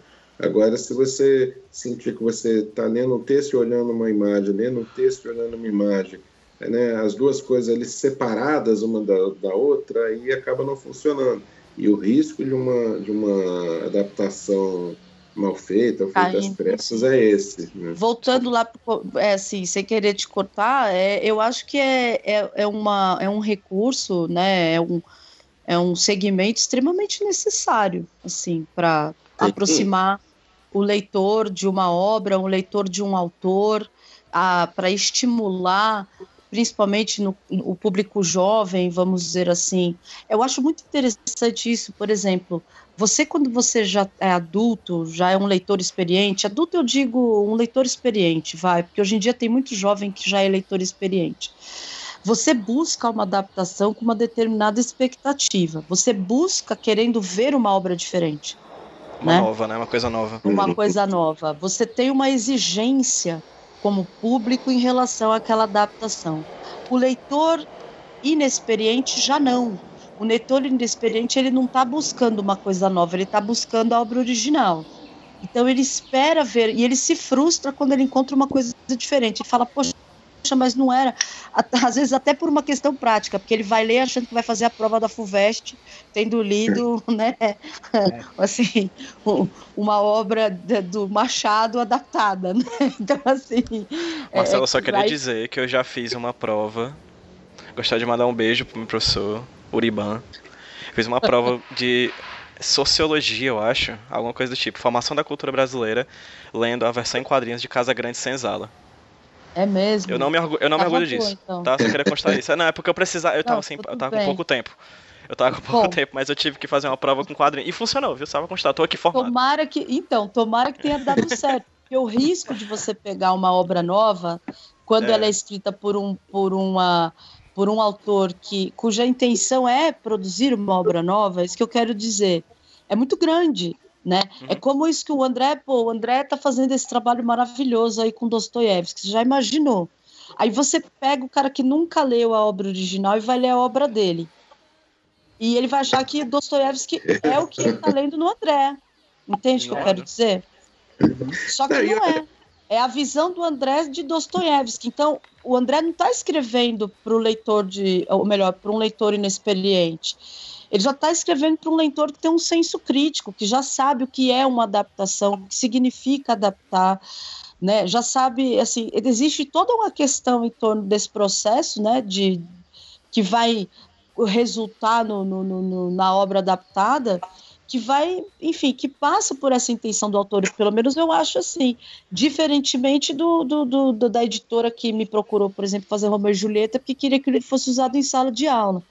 Tá certo que, né, botar o casamento lá também, né, também, também, que nem dizia um amigo meu. Mas assim, é, é, eu tive uma enorme preocupação de fazer, não, ok, então eu estou lidando com um leitor que ainda com certeza não leu Romeu e Julieta, porque com certeza aos 11 anos ninguém leu Shakespeare na vida, meu, com 11 anos. Só Shakespeare leu Shakespeare com 11 anos, porque ele os esboços dele, né, meu? Então, assim, é... É, é... Deixa eu até pegar também o gancho aí, você falou, né, lembrou aí do Dostoiévski, eu estou enchendo a boca aqui, Dostoiévski, Dostoiévski. Eu cheguei no Dostoiévski com, com lá com os meus 13 anos de idade, mas não é porque eu era leitor precoce, porque me parou na mão uma. A gente não falou nem desse tipo de adaptação, que é a adaptação da, da literatura em formato de literatura. Era um livrinho daquele, sim, daquelas sim. edições antigas da de Ouro, aqueles ah, livrinhos sim. ali que pegam o romance de 700 páginas, faz uma edição ali de 80 páginas em corpo 5, né?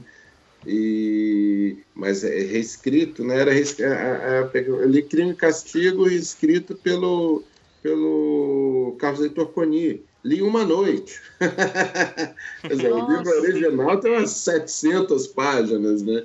Eu li uma noite. Os Miseráveis também foi nesse, nesse estilo aí, foi num livrinho da Editora. Não lembro quem foi o autor, mas a primeira vez que eu li Os Miseráveis também foi numa adaptação dessa para leitores mais jovens.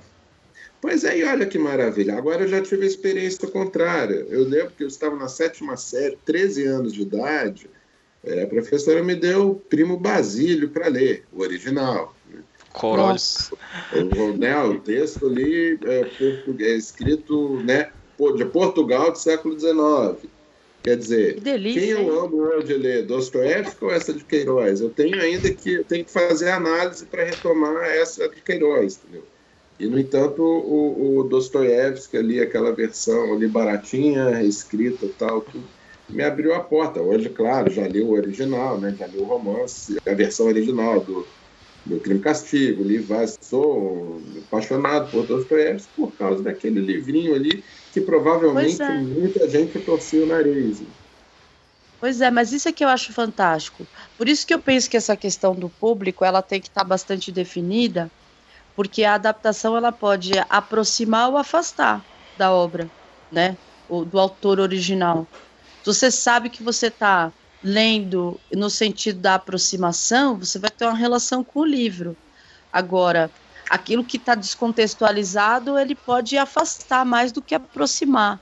Essa experiência que você teve é maravilhosa. Meu sonho é que o pessoal que lê as adaptações que a gente faz para essas coleções seja no sentido de querer buscar o texto original, né? Eu tenho um morro de vontade da minha filha ler a, o Romeu e Julieta que eu fiz e chegar para mim e falar, pô mãe, queria ler mais Shakespeare, eu queria ler o texto original. Eu falo, isso aqui é uma adaptação. E aí tem o, o papel do professor na sala de aula. E aí tem dois educadores no grupo que podem falar melhor do que eu sobre isso, que é contextualizar o livro adaptado. Então, por que, que você está lendo essa adaptação? Em que contexto ela foi concebida? né? É, é, é, de que maneira ela foi? Quem é o autor que escreveu essa adaptação? Então você dá esse é, na, na hora de preparar o, o, o aluno para receber o texto. É, isso também, essa contribuição do professor, eu acho que ela é imprescindível para a relação que esse aluno vai manter com esse texto, assim como um pai quando oferece um livro para um filho, né? Olha, filho, é, você, você vai ler isso aqui, tal. Então, eu acho que passa, passa por toda uma questão de envolvimento, sabe, familiar, educacional, enfim. A gente transcende muito, né, a, a, meramente a relação do leitor com o livro, né? Muito louco isso. É, até porque, acima de tudo, né, é, independente do, do, contexto, da, a gente fica com a preocupação né, da, da ler a adaptação, ler a obra original, mas tem uma coisa muito acima disso, que é o prazer da leitura. Sim, você, sim, se a pessoa, se você desperta o prazer da leitura, pronto, né? Acabou, né? E vamos conversar que para você começar é, por, por, primo, por primo Bra- Basílio, as chances de dar tudo errado eram enormes, né, André? Nossa, com 13 anos de idade, eu digo que Não, eu, cara, eu- ninguém merece. Eu sempre Eu falo, olha, Deus abençoe a coleção Vagalume, cara, que era do meu tempo. Sim, não, Porque tudo bem, líamos também. líamos Né? também. Li, li muita coisa que eu gostei na época. Não, meu- mas olha, vou te Mas- falar, isso que você tá falando é um negócio. Eu, durante muitos anos, peguei em birra de qualquer coisa que fizesse, assim, menção a clássico de literatura. Por causa disso, na sala de aula. Era terrível, era uma experiência terrível. Eu lia qualquer livro lá da coleção Vagalume.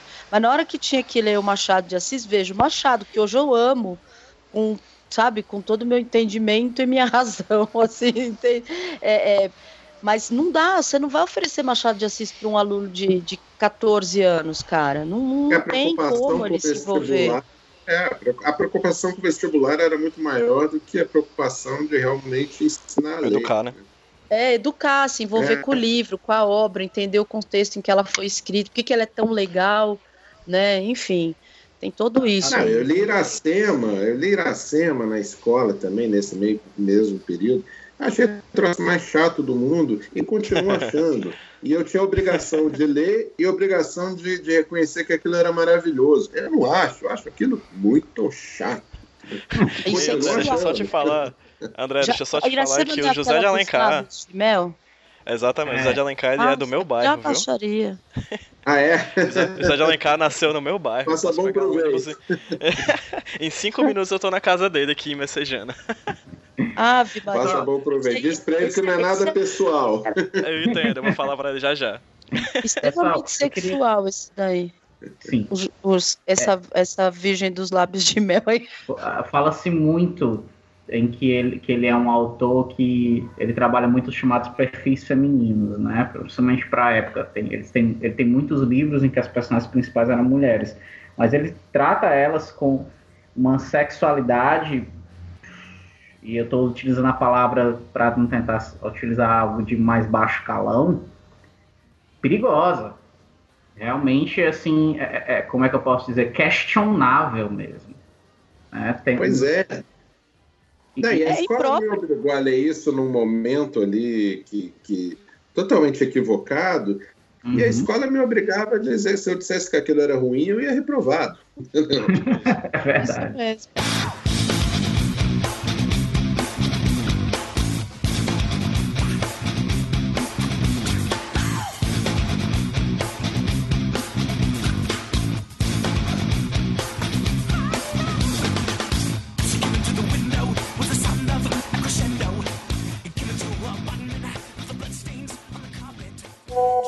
Olá, olá, Zé Wellington falando.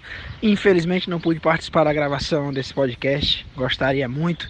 Engraçado que pensando se eu já tinha alguma ligação com esse tema de adaptação, é, a princípio eu pensei que não, mas depois eu me lembrei que meus primeiros trabalhos que eu fiz em quadrinhos para fanzine foram adaptações. Adaptei um conto do Machado de Assis e um conto do Milo Fernandes há mil anos atrás, em histórias curtinhas, então é até engraçado isso, é muito bacana fazer esse tipo de trabalho.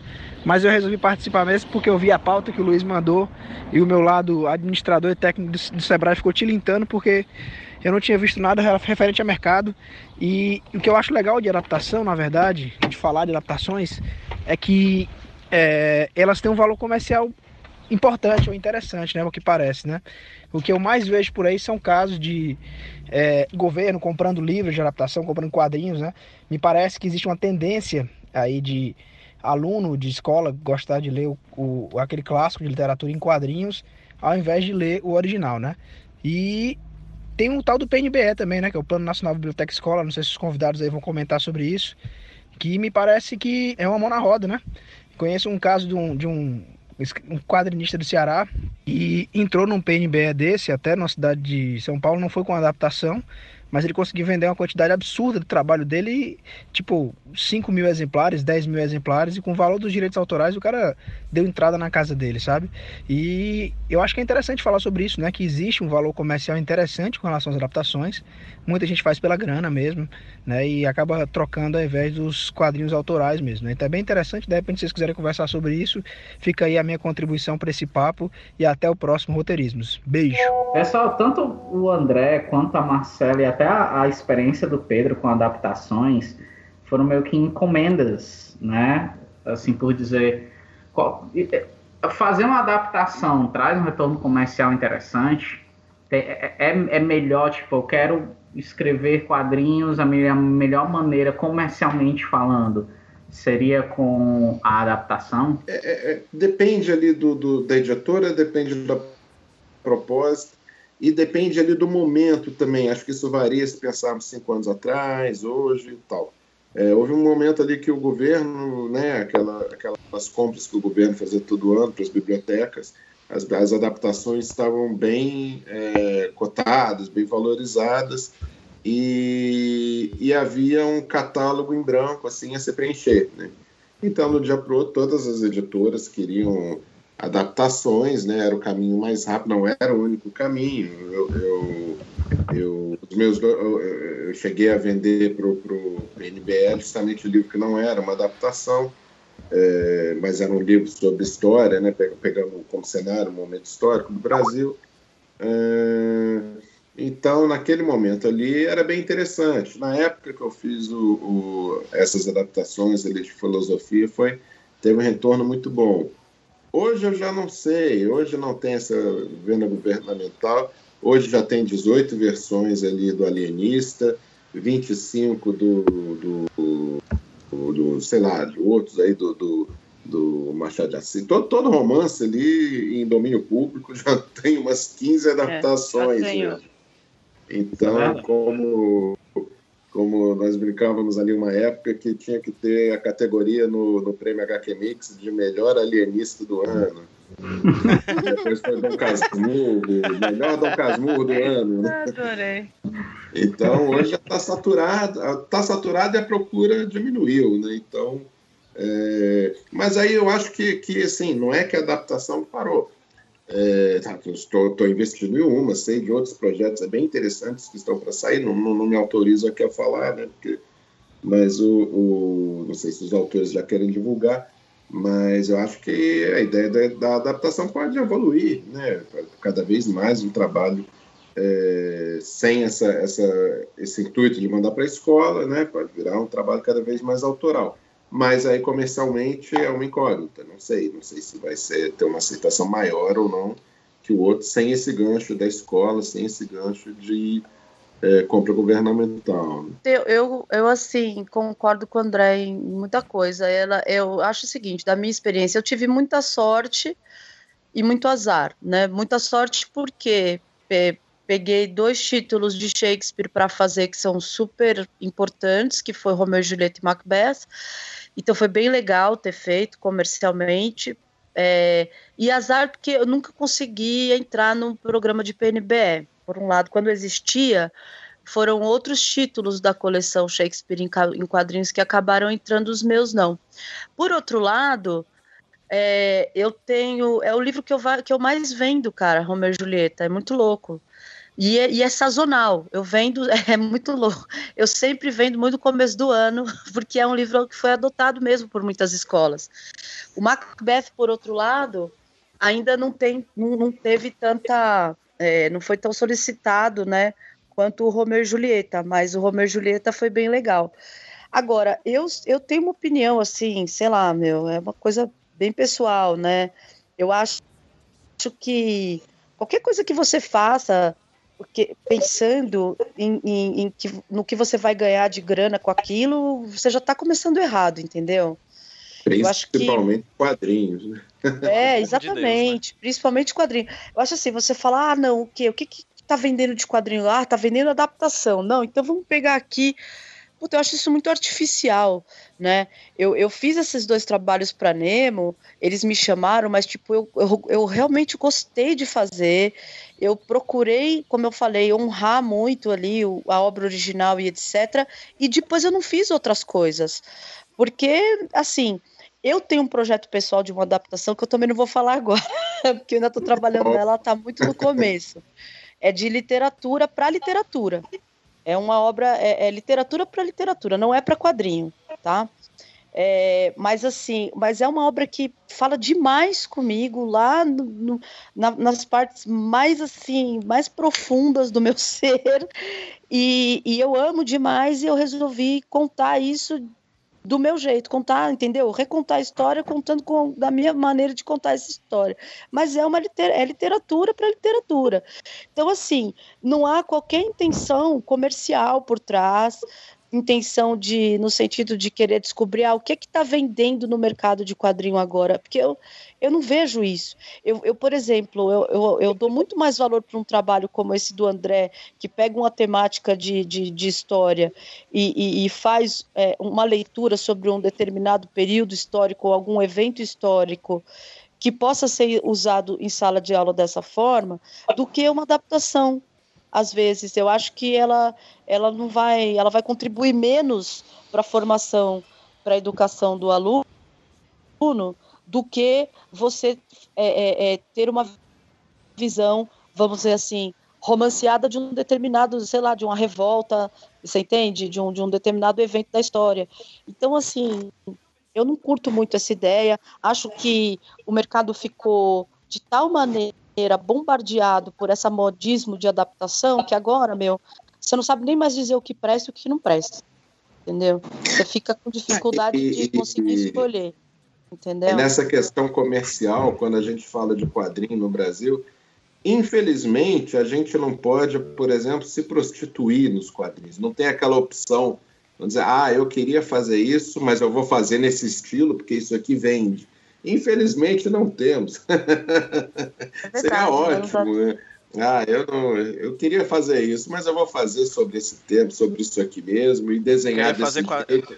Queria fazer quadrinho de arte, mas não, acho que eu vou fazer quadrinho de super-herói pra pagar as contas, né? Eu vou fazer quadrinho comercial aqui para Aham. me encher de dinheiro mesmo, entendeu? Entendi. E vocês que fazem aí de arte são os otários. Não, não, não existe essa. Mas não existe isso. Eu que, assim, é liberta- eu acho- Por um lado é frustrante, por outro é libertador, né? Então respira, meu amigo, respira, né? E relaxa e goza, né? Como dizia lá a Marta Suplicy, e vamos fazer aí, né? O que você. O que a tua alma pede, né? Põe a tua alma aí no quadrinho, pronto. Não Pois é, eu acho- mesmo, então. Exato, esse é o ponto. A questão meu maior que eu vejo é assim: você tem que ser sincero no trabalho que você está desenvolvendo, entende? Você começar a querer achar que vai revolucionar, que vai fazer a grande meu, é assim, isso, eu acho que isso não leva a nada. Eu acho que você tem que fazer algo que você, que o leitor vai sentar e vai ver que foi feito com, com sinceridade, com amor. Eu, se- eu sempre brinco bastante. Eu falo, agora todo mundo é foda, tudo é foda. Foda virou um adjetivo, né? Ah, fo- eu falo, mano, eu, eu, eu espero que nunca ninguém fale que nada meu Quem é é o foda. gênio dessa porque- semana, né? Quem é Cara, gênio? é, sabe? É legal, tem que ser legal, tá bom, tá bonito, tá bem feito. Foi legal ler, teve bons momentos, então é isso. Porque assim, é, é, quadrinho hoje, pelo menos no Brasil, eu não vejo ninguém ficando rico fazendo isso, né? Assim, é, é, a gente que faz, faz por, por- porque tem realmente um, compro- um um compromisso emocional antes até com, com, com, com o quadrinho do que econômico. E o quadrinho que paga suas contas dificilmente é o que você vende na livraria. Eu posso falar por mim. Eu faço quadrinho profissionalmente e o quadrinho que, eu, que paga as minhas contas não é o quadrinho que eu vejo, que eu levo na, na, é, vê na livraria. O único quadrinho que eu vejo na livraria que me dá dinheiro é a adaptação. Mas por esse fator de sorte que eu te falei, eu peguei Romeu e Julieta para fazer. Acho, acho que até se ficar, tivesse ficado ruim, venderia bem, porque é Romeu e Julieta, né? Então, não é porque fui eu que fiz, né? Então, assim, é, tem isso também. Então, eu penso que a gente tem que ser bastante criterioso aí E acho que agora esse momento também desse monte de adaptação acabou, porque considerando que o PNBE não existe mais, né? E esse era o grande filão das editoras. Pois é. Então, quem conseguiu mamar nessa teta aí, mamou. Agora tem que achar, vai ter que quebrar a cabeça, fazer projeto legal, ganhar PROAC de novo. É, então, Criar, Iris, Esse- criar. Esse teu riso, esse teu riso foi tão de desespero, Marcelo. foi riso de Foi, dor, é sabe? porque eu- Foi, porque eu não passei no desse ano. Não entrei, pô, que merda. Mas sempre haverá outros, espero. Mas é isso, gente. Não, é, mas a gente não, não tem que, sabe? Você tem que ir fazendo, meu. A questão de você escrever é isso. Você tem que escrever sempre. Você não pode ficar e escrever muitas coisas ao mesmo tempo. Eu trabalho em, em pelo menos três ou quatro projetos ao mesmo tempo. Então, assim, porque o quadrinho é uma é, é extremamente trabalhoso, demorado. O André ainda tem uma qualidade que eu admiro demais, que eu não tenho, que é saber desenhar. Então ele ainda consegue produzir, às vezes, quando ele tá afim, as coisas que ele mesmo desenha, né, André? Em outras, Olha, com é- parceria. Mas, cara, Demorei para fala aí. chegar meu. aqui num- numa equação que eu ficar satisfeito, mas, mas foi libertador, realmente. Mas é libertador, né? Eu ainda tô, Sim. tipo, ainda tô não, sempre estarei. Mas por outro lado, também, graças a isso, tô, tenho chance de trabalhar com artistas maravilhosos, né? Então eu não posso reclamar, não reclamo de nada. Mas por isso tenho a preocupação de, de ter sempre mais de um projeto sendo desenvolvido ao, ao mesmo tempo, porque aí cada artista trabalha no seu, né? Eu acho que o segredo está mais ou menos por aí. E a adaptação é legal, mas a intenção da adaptação ela não pode ser meramente comercial, ela não pode ser vista como uma, uma forma de você ganhar dinheiro dentro de um segmento, qualquer que seja. Eu gostaria que vocês, assim, pra gente encerrar, antes de todo mundo dar os mini currículos, né?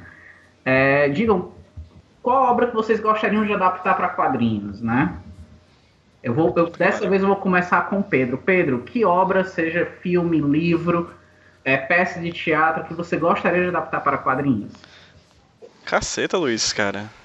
Sou do Como é mal. que faz comigo, cara? Eu não vou saber dizer agora, não. eu acho que uma coisa que eu gosto muito, particularmente, é de. Eu gosto muito de Matrix, sabe? É um filme que eu particularmente gosto muito e eu gosto muito de, de tudo que tem a ver com, com o universo. E sei que, por sua vez, Matrix é, de certa forma, até uma narrativização do simulacro e simulação do Baudrillard, né? Então, assim, é, tipo, é Baudrillard com, com artes marciais. Então, sei lá, eu acho que eu gostaria de, de adaptar um texto teórico, assim, sei lá, e transformar em um romance, sabe? sei Uhum. lá, tipo uma, uma poética do, do Aristóteles, ou coisa do tipo, pegar um texto teórico e adaptar para um, pra um romance ou para um, pra um quadrinho narrativo, assim, é é uma coisa que eu tenho muito interesse, transformar coisas teóricas em algo, a- a- coisas dissertativas em coisas narrativas, entendeu? Acho que é isso. Eu não vou dizer exatamente qual agora, mas é o que me veio à mente. Ok, você conseguiu se safar assim. Marcela, eu sei que tu já tá fazendo Nossa. uma coisa aí que tu disse que gosta, mas enfim, Mas escolhe é outra- literatura para literatura. É, Você está falando de qualquer coisa para quadrinho isso. que eu tenha vontade de adaptar? Ah, eu não sou assim tão erudita igual o Pedro, não, cara. Não, eu sou, eu sou- é, só, é só maquiagem isso aqui, Rafa. Marcela, não É. liga pro Pedro, pelo amor de Deus. É, não vou na sua erudição, não. Eu gosto de gostaria. safadão. eu acho que eu ia curtir fazer o Exorcista, cara. O livro do, Porra. do, do William Peter Vira Blatt. Cara, doido isso. Tô a cara mesmo. É. O Exorcista ou a Profecia? Um dos dois. Acho que coisinhas os leves, dois, né? talvez. Os dois, talvez os dois, se eu pudesse. Por que não os dois juntos, né? Já, já junta logo, né, numa mesma coisa, né? Tipo, o Pazuzu da Reagan é, na verdade, né, o cara que, que está a- comandando o Damien Thorne. Pode ser. Mas eu acho que esses dois, eu queria fazer assim um terrorzão mesmo, né? É, É a minha praia, que total. Você faria mesmo, com certeza. Facilmente. André, o que você adaptaria para quadrinhos, cara? Olha, eu estou aproveitando o tempo que vocês estão falando aí para pensar ou em alguma coisa espirituosa ou em alguma coisa interessante e não está me vendo absolutamente nada. eu acho que não deixa de ter um lado bom. Eu acho que o que eu estou adaptando hoje, né, o, o idiota, está me suprindo muito bem. a minha, minha vontade, é. o meu desejo. E ele tem uma grande vantagem, assim, que para mim faz toda a diferença na hora de escolher uma obra a ser adaptada. O autor morreu há mais de 70 anos. Então, quer dizer, passa a ser domínio público. Pois é. Eu já me peguei, eu já me senti a pior das criaturas, assim, lendo um livro que eu adorava. Eu fui checar a morte, a data da morte do, do autor. Ah, morreu há 30 anos. Ah, sacanagem, pô. Tinha que ter morrido uns 40 anos antes, né? Eu queria adaptar isso, porque aí é complicado, né? Aí tem. Né? Aí entra herdeiro, entra editora, tradução, aí né, é muito mais complicado. Eu fico torcendo para eu ver de uma autora ali, ai, tomara que ele tenha morrido cedo, sei lá, novo. Gente, a que ponto que a gente chega? via, é, pensando por essa via, eu vou ter que ir na, na casa do HP Lovecraft ou Edgar Allan Poe, então. Porque com certeza os que eu escolhi eu vou ter que pagar para poder descrever e Pois é. rola. Aí você vê o cara, pô, sacanagem, ele viveu até os 90, pô. Para não ficar de fora, um, um roteiro que eu queria muito, melhor, um livro que eu gostaria muito de adaptar é livro As Piedosas, do Frederico Andarrazi, eu acho o nome do cara. Anda, Andarrazi, ele é, ele é argentino. E é, olha só, é um, é um livro de monstro, cara. E eu gostaria muito de adaptá-lo para quadrinhos, só que eu vou sofrer desse mal, eu não. Ele, ele tá vivo ainda? ele ainda Tá tá, vivo ainda? Ih, rapaz, aí é ruim. Podemos providenciar, viu, Luiz? Não adianta nem encomendar, porque tinha que esperar 70 Tem que esperar anos. nós já 70 fomos anos também. ainda. Se a gente mata ele agora, eu que vou ter que ficar vivo durante muito tempo. né? Ah, mas vai- tu vai ficar na prisão durante um bom tempo, então vai dar pra já escrevendo de lá. É. Esse é um livro que eu gostaria mesmo de fazer, até porque é um livro que fala sobre literatura. Ele é um livro de monstros que fala sobre um encontro literário. Então, fala sobre a criação do livro Frankenstein, entre outras coisas. Então, Ai, é, é um livro legal. que vale a pena. Eu acho que vai gostar, Marcela. Se puder, de alguma maneira, encontrar as piedosas. Se eu conseguir encontrar a minha versão que foi assaltada três vezes daqui de casa, eu te dou pra ela não ser mais assaltada da minha casa. Valeu. É, pessoal, então, para finalizar, primeiro eu gostaria de agradecer muito vocês. O André Diniz está aí é, é, é, Oi. Do outro lado do Atlântico, viu? Pois Então, é. Só vale pontuar isso, né. Luiz? Vale pontuar isso. Nós estamos em três fusos horários diferentes. né? É, Nossa, ele Por superou Sobral, hein? superou Sobral. Para não perdermos o costume. E aqui tá frio, hein? Eu Aí tá falei frio. Sobral numa frase, hein, ó. Você Aí, não ó. vai poder dizer Aí. que eu não cumpri a tradição. Estamos na contagem. É, é, Mas ó, quem agradece sou eu, puxa vida, privilégio estar aqui com vocês. é isso, privilégio nada.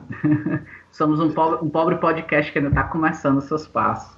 Queria agradecer enormemente a Marcela Godoy, que, Marcela, sério, a gente já colocou na votação, tu vai ter que participar do podcast sempre, certo? Logo você vai receber uma carta Opa, É. avisando, porque a gente Do gosta muito da tua Público. presença. É, tão- vocês enquanto, são você lindos, eu sou suspeita pra falar. enquanto você não muda para Fortaleza, a gente vai participando do podcast contigo. Ai, seus maravilhosos. Obrigada de novo pelo convite, André. Muito obrigada, viu, querido, também. Porque é Poxa sempre vida. muito bom falar com você. Manda um Eu já beijo falei pras- que quem agradece aqui sou eu, mas não vamos brigar por isso. Pra sua Li e pra sua Marcela. Vocês acreditam? Mando gente? sim. Vou agradecer ao Pedro, que vai ser o cara que vai editar esse podcast durante essa semana. É, eu, vou, eu vou fazer o máximo pra já editar hoje, cara. E, e eu vou ser sincero, se não fosse ele para editar, se fosse eu editando, por exemplo, não editaria nada, iria do jeito que a gente tinha acabado de gravar e pronto. e queria agradecer ao Zé Wellington, que não está conosco nesse momento, mas foi ele que meio que arregimentou todo esse encontro, foi ele que foi falar com o André Diniz. Zé, você não está aqui, está em Sobral, mas você está em nossos corações, assim como Sobral. É verdade. Sobral tem que ser citada várias vezes e eu gosto de falar a palavra Sobral para que Sobral possa estar nesse podcast. sempre. então, pessoal, antes para a gente se, des- se despedir de vez mesmo, por favor, começando do André, indo para Marcela, Pedro e por fim eu, digam rapidamente quem são vocês para a gente encerrar. Bom, eu sou o André Diniz, eh, roteirista né, e desenhista de quadrinhos. Tive a honra de já, já publicar vários trabalhos no Brasil, é, com, com, com, vários prêmios. Né, de 2012 para cá, eu passei também a ter um contato, uma troca bem legal aqui com a Europa, comecei a publicar por aqui também. E hoje estou aqui em Portugal, né? continuo sendo autor, um quadrinista brasileiro, pensando em termos de Brasil, mas hoje com o mundo pequenininho, né, o mundo da internet, estou aqui fazendo para o Brasil e ao mesmo tempo publico aqui, né, e essa troca é, continua, é, é, a coisa mais maravilhosa que a gente pode ter no dia de hoje. Né? Enfim, quadrinista brasileiro, ainda brasileiro, sempre brasileiro, morando aqui em Portugal. Eu sou a Marcela Godoy, sou roteirista de histórias em quadrinho, escritora de romances também. Também faço traduções e adaptações, quadrinhos corporativos, autorais, o que vocês precisarem é só encomendar www.marcelagodoy.com. Eita, mais chamado. Totalmente. Basicamente é isso. E quem sabe um dia roteirista de cinema, que agora eu tô ficando enxerida. Quero escrever para cinema também. É, eu sou o Pedro, eu sou formado em publicidade aqui na UFC, sou professor da oficina de quadrinhos da Universidade Federal daqui do Ceará, de roteiro, também dou aula aqui no Porto Iracema das Artes, aqui em Fortaleza. É, também faço quadrinhos e adoro estudar quadrinhos, estou aí tentando mestrado é, com objeto, sendo objeto de quadrinhos também, então assim, eu gosto de estudar, divulgar e enaltecer a arte. Eu sou Luiz Carlos agora... Souza, sou roteirista de quadrinhos, consultor e professor, e agradeço a presença de todos. Vamos dar o tchauzinho? Tá. Tchauzinho. tchau, tchau. Tchau, tchau, gente. Tchau, Tchau, beijos.